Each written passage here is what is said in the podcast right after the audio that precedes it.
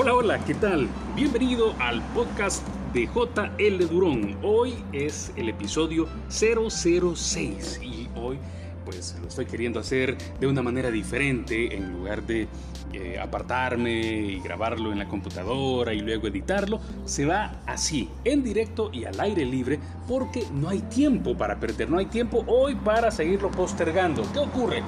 Hoy ha acontecido algo que va a cambiar la manera en la que los youtubers están eh, publicando contenido, están generando contenido y esto tiene que ver específicamente con la publicación de la ley COPA.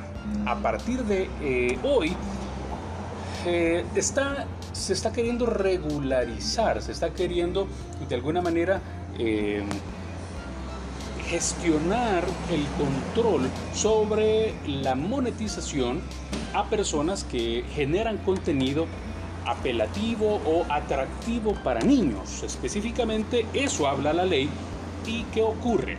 Todos los eh, youtubers, toda la gente que eh, genera contenido, graba videos o publica videos y que pudieran ser atractivos para niños, orientados a niños o que los niños puedan llegar a ellos, ya no van a ser monetizados. No solamente no van a ser monetizados, sino que los videos eh, van a, eh, se le van a eliminar los comentarios, eh, la suscripción, la campanita, todo eso se le quita a los youtubers que generan contenido para niños. ¿Y qué es lo que se está haciendo? El cambio tiene que ver con el cuidado que están queriendo hacer los legisladores en Estados Unidos para, que, para evitar que gente sin escrúpulos o delincuentes eh, estén atrayendo niños para violarlos o para hacerles daño. Eh, los pedófilos, eso es lo que quieren hacer. Además, pues como ya ustedes saben, hay gente que hace contenido o genera contenido y a través de ellos eh, introduce mensajes o personajes que los combinan al suicidio, a la violencia y a la rebeldía. Entonces lo que se está queriendo es eh, desincentivar eh, la generación de contenido a personas que han visto en la generación de contenido para niños o apelativo a niños, atractivo a niños, y desincentivarlo. De manera que los que se queden haciendo videos para niños lo van a hacer porque realmente quieren, porque realmente están interesados en eh, ese segmento de la sociedad y no solamente porque lo han visto como un negocio. Si usted está haciendo, si tú estás haciendo contenido eh, que tenga que ver, eh, que sea atractivo para niños o que sea apelativo a, los niños, entonces ya ese contenido no va a ser monetizable, ya no vas a poder ganar dinero por generar videos, por subir videos a YouTube. Eh, atractivo para niños. Así que se acabó el negocio de, para, por ejemplo, videojuegos, para videos educativos, eh, tutoriales, reseñas o reviews, eh, juguetes, ropa, eh, pasteles, etcétera. Todo lo que tenga que ver con niños, personajes caricaturas y todo lo que sea atractivo para niños ya deja de ser monetizado a través de o a partir de este día. Si lo vemos desde el punto de vista de marketing, yo quisiera hacer un, breve análisis acerca de, eh, este tema porque eh, este cambio drástico en las políticas de monetización no lo genera YouTube o no lo, no lo provoca YouTube, sino las leyes en Estados Unidos que aplican a todos los que utilizan ese servicio de, eh, de video, no solamente las personas que están en Estados Unidos, ya sea que estés en Argentina, en España, en Donde sea que te encuentres, te abarca porque eh, no lo hacen por localización, sino que es específicamente para la gente que utiliza YouTube para subir sus videos o para generar contenido. Así que esta segmentación eh, de edad queda protegida para desincentivar, como decía antes, eh, es eh, la idea de que la gente hace negocios o quiere eh, atraer a los niños para hacer negocio, para agenciarse algunos fondos. Los youtubers quedan restringidos entonces para la monetización desde hoy. hay cambios que debes hacer. Si, si, en tu, eh, si tienes un canal de videos, si tienes un canal de YouTube, a partir de hoy, de hecho, en este mismo instante, si no lo has hecho, debes ir y en las configuraciones o ajustes, en los settings, debes buscar la opción para definir. Te da tres opciones. Primero te dice que si el contenido que tú generas es apelativo o para niños, atractivo para niños. Luego te da la opción en la que digas que no, que no es para niños, que es solo para adultos. Y la tercera te dice, es la que la opción que te da es no lo sé. Si tu video, si tu contenido está orientado a niños, entonces tú debes elegir obviamente la opción 1 a partir de ese momento entonces todos los videos que hayas subido o que vayas a subir a tu canal de YouTube ya no van a ser monetizables. Número uno. Número dos, se les va a quitar la opción de comentarios y se le va a quitar la opción de suscribirse. O sea que en los videos ya no vas a tener la opción de que la gente te comente. Ya la viralidad o eh, el crecimiento orgánico de tus canales no podrá ser a través de eh, cada video. Eso es para si tú eliges la opción de que sí, generas contenido para niños. Si tú no generas contenido para niños, entonces eliges la opción 2. Entonces no hay ningún problema. Con esta segunda opción, la ventaja es que si en algún momento creas un video que consideras que está orientado a niños o que va a atraer a niños, entonces individualmente a ese video o a los videos anteriores que hayas hecho y que apelen a niños o que sean atractivos para niños, vas a poder indicar que ese video específicamente sí está orientado para niños. Entonces, el resto de tus videos son monetizables, pero ese video o esos videos que marques específicamente eh, no van a ser monetizables y entran perfectamente en la protección para niños y en las políticas de YouTube que cambiaron ya. Así que debes hacerlo ya, no es que va a ser mañana, debes hacerlo hoy. Y la tercera opción, como decía, es aquella en la que dices, no lo sé.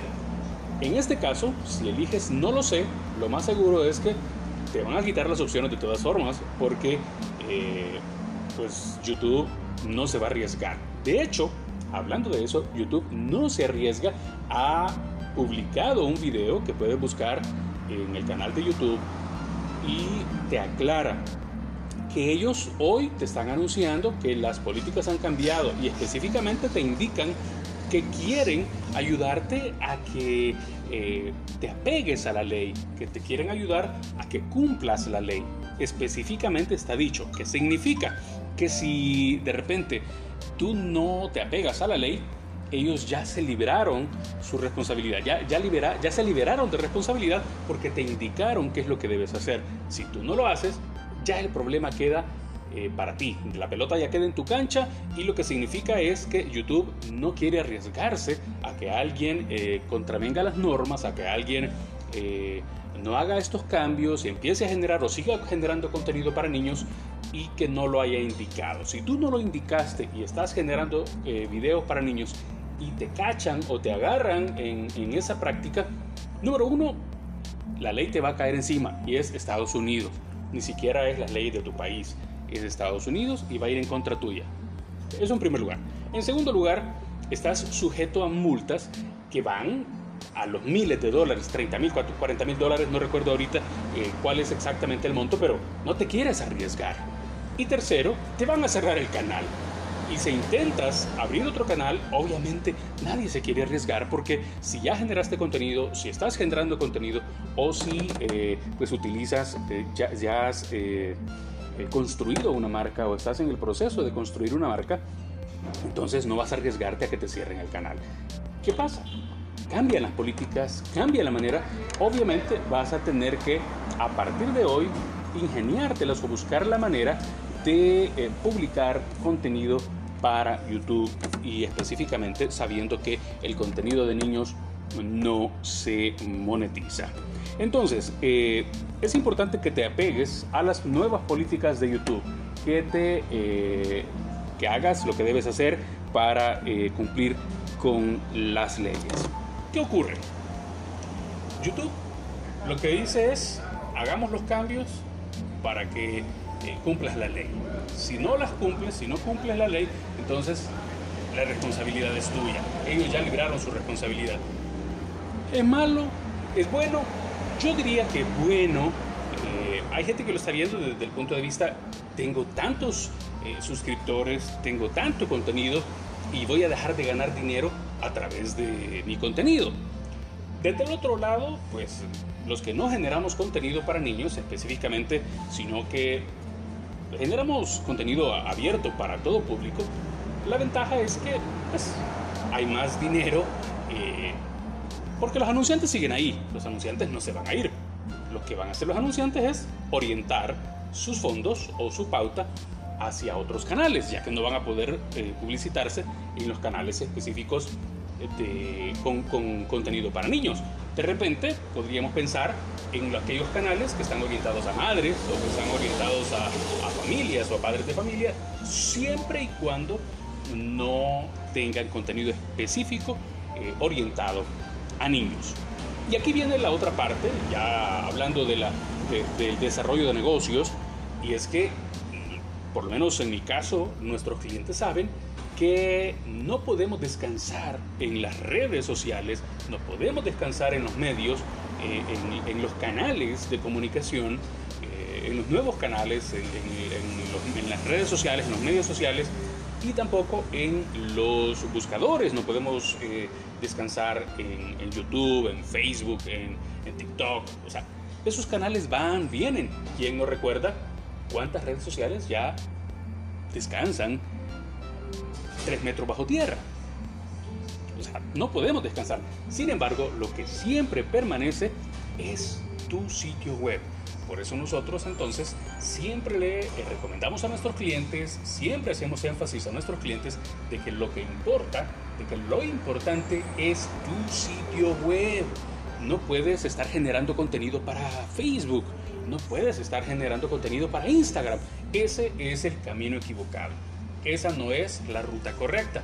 Lo correcto es generar todo tu contenido en el sitio web y luego, si quieres entonces, lo promueves o le das difusión a través de las redes sociales. Sin embargo, tu sitio web es y debe ser siempre tu casa, tu centro de, refugio, tu, donde controlas todo. El sitio web, tu sitio web es lo único que tú controlas realmente, es lo único realmente tuyo. Tu perfil de Facebook en cualquier momento te lo cierran. ¿Qué piensas? ¿Qué pasa si mañana cambian también las políticas para las páginas de Facebook, para los perfiles de Facebook? ¿Qué pasaría? ¿Qué pasaría si has descansado durante mucho tiempo tu imagen o tu marca en Facebook nada más? ¿Qué pasaría si cierran Facebook? Tú ya lo sabes. Han llevado al dueño de Facebook, a Mark, lo han interpelado, lo han puesto durante días eh, interrogándolo los legisladores, eh, la gente en Estados Unidos. No todos están felices de, con Facebook. De hecho, hay gente que está trabajando y, probablemente ni duerme pensando cómo cerrar Facebook. Entonces, mm, ojo con eso, mucho cuidado. Deja de descansar ya en Facebook. Deja de descansar ya en Instagram. Deja de descansar en WhatsApp, en TikTok, en, cualquiera, en las redes sociales. Ya no eh, apoyes más tu marca en ellos, en, las redes sociales, en esos canales de difusión. Apoya tu marca en tu sitio web. Que todo tu contenido se genere en tu sitio web, en tu blog, en tu foro, en tu, en tu sitio web. Ahí debe estar generado, ahí debe estar eh, tu contenido. Debes descansar en tu sitio web, debes alimentar tu sitio web, debes mantenerlo al día, debes actualizarlo, debes eh, tenerlo seguro. Todas las opciones deben llevar a tu sitio web. Que el, el mercado, el e-commerce, el mercado electrónico, las ventas por la web, claro, todas generarlas desde tu sitio web. Eso es lo más importante porque igual que hoy han cambiado las políticas de YouTube, mañana pueden cambiar las de Facebook o las de las demás redes sociales. ¿Cuál es el tesoro más importante? Esta semana, en estos días, yo tuve la oportunidad de platicar con uno de nuestros clientes, uno de los clientes que durante muchos años hemos asesorado y a quien hemos llevado el camino del éxito a través de la web. Y le decía, ¿cuál es el tesoro más importante de su empresa? Entonces, eh, el cliente me decía, los clientes. Después cuando no le respondí me dijo, los empleados. No, le dije, el tesoro más importante de su empresa es la información. A partir de hoy, yo quiero recomendarte, quiero sugerirte que comiences la eh, captación de información de tus clientes. Si no tienes una lista de clientes, pues hay clientes, hay, hay, empresas que tienen su lista de clientes en, en un sistema, otros lo llevan en un cuaderno, en hojitas de papel, en hoja de Excel, como sea, pero ese es el tesoro más grande que puedes tener en tu negocio. Un cliente hace unos días me contaba que puso a uno de sus empleados a captar información de sus clientes y ese empleado de repente se fue y se robó la información. Eso es gravísimo, eso no puede pasarte a ti. Entonces, la información es el tesoro más grande de tu empresa. Por eso a partir de hoy yo te recomiendo que inicies eh, la captación de información y resguardo. No solo la captación, sino resguardo de la información de tus clientes, eh, ya sea en un soporte electrónico, en la nube, eh, o en hoja de Excel, o si quieres en una hoja de papel, en un cuaderno, en un libro. Pero es importante, porque ¿qué pasa? Hay gente que me dice, ah, yo tengo 100 mil seguidores, 40 mil seguidores, 25 mil seguidores en, en Facebook. ¿Qué pasa si cierran Facebook mañana? Hay gente que descansa. Ya Facebook hace mucho tiempo no es lo que solía ser hace unos años, en los que si publicabas algo, los 25 mil seguidores que tienes miraban tu publicación. No. Si, yo he visto casos en los que publicas algo en un perfil que tiene más de 40 mil seguidores y apenas tiene 3 likes dos likes. Apenas llegan a verlo 50, 100 personas a lo largo de una semana. Ya la difusión orgánica, la viralidad del contenido que generas en las redes sociales no es lo que solía ser. ¿Por qué? Porque obviamente a Facebook lo que le interesa es que pautes.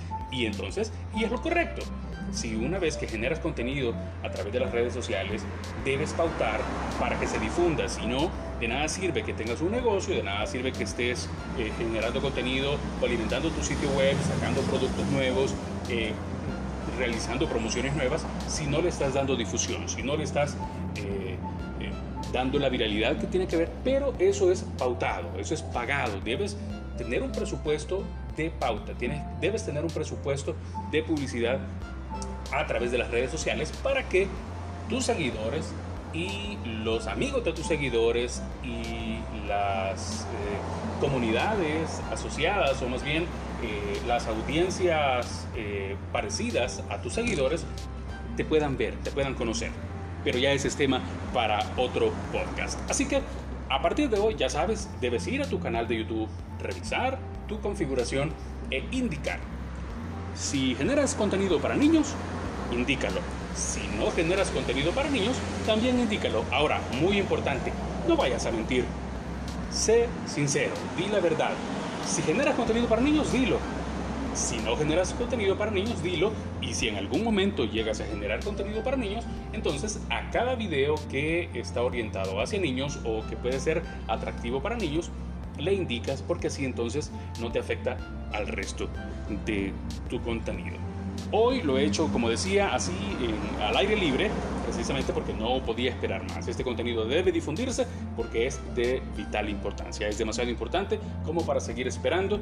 Y pues eh, hace un rato eh, venía por la calle, ya estoy, ya llegué a la veranda. Hoy eh, me he sentado ya y de hecho estoy a punto de tomarme un cafecito eh, que me han preparado delicioso aquí en el restaurante La Veranda en Tegucigalpa. Eh, estamos en pláticas con La Veranda porque es aquí justamente donde vamos a realizar eh, algunas actividades gratuitas, seminarios, charlas gratuitas que voy a anunciarte en los próximos días. Por ahora, muchas gracias. Si te gustó este capítulo, si la información que te he compartido hoy consideras que es de valor, que es importante, que es relevante y que puede servirle a alguien más, comparte este podcast dale suscribir, a suscribirte en el caso de que estés escuchándolo en alguna de las plataformas. Eh, ahora mismo se está subiendo en Spotify, en Apple Podcast, en iTunes y en diferentes plataformas eh, en las más populares estamos ya eh, en este podcast de JL Durón. Este episodio 006 se grabó en La Veranda en Tegucigalpa. Yo soy José Luis Durón. En los próximos episodios voy a darte más información de valor, ya estoy trabajando eh, precisamente para que antes de terminar el año tengamos mucho más contenido de valor y eh, pues te agradezco, te agradezco infinitamente el hecho de que estos 20 minutos hayas, eh, me hayas soportado. Muchas gracias y nos vemos entonces, nos escuchamos en el próximo episodio. Hasta pronto.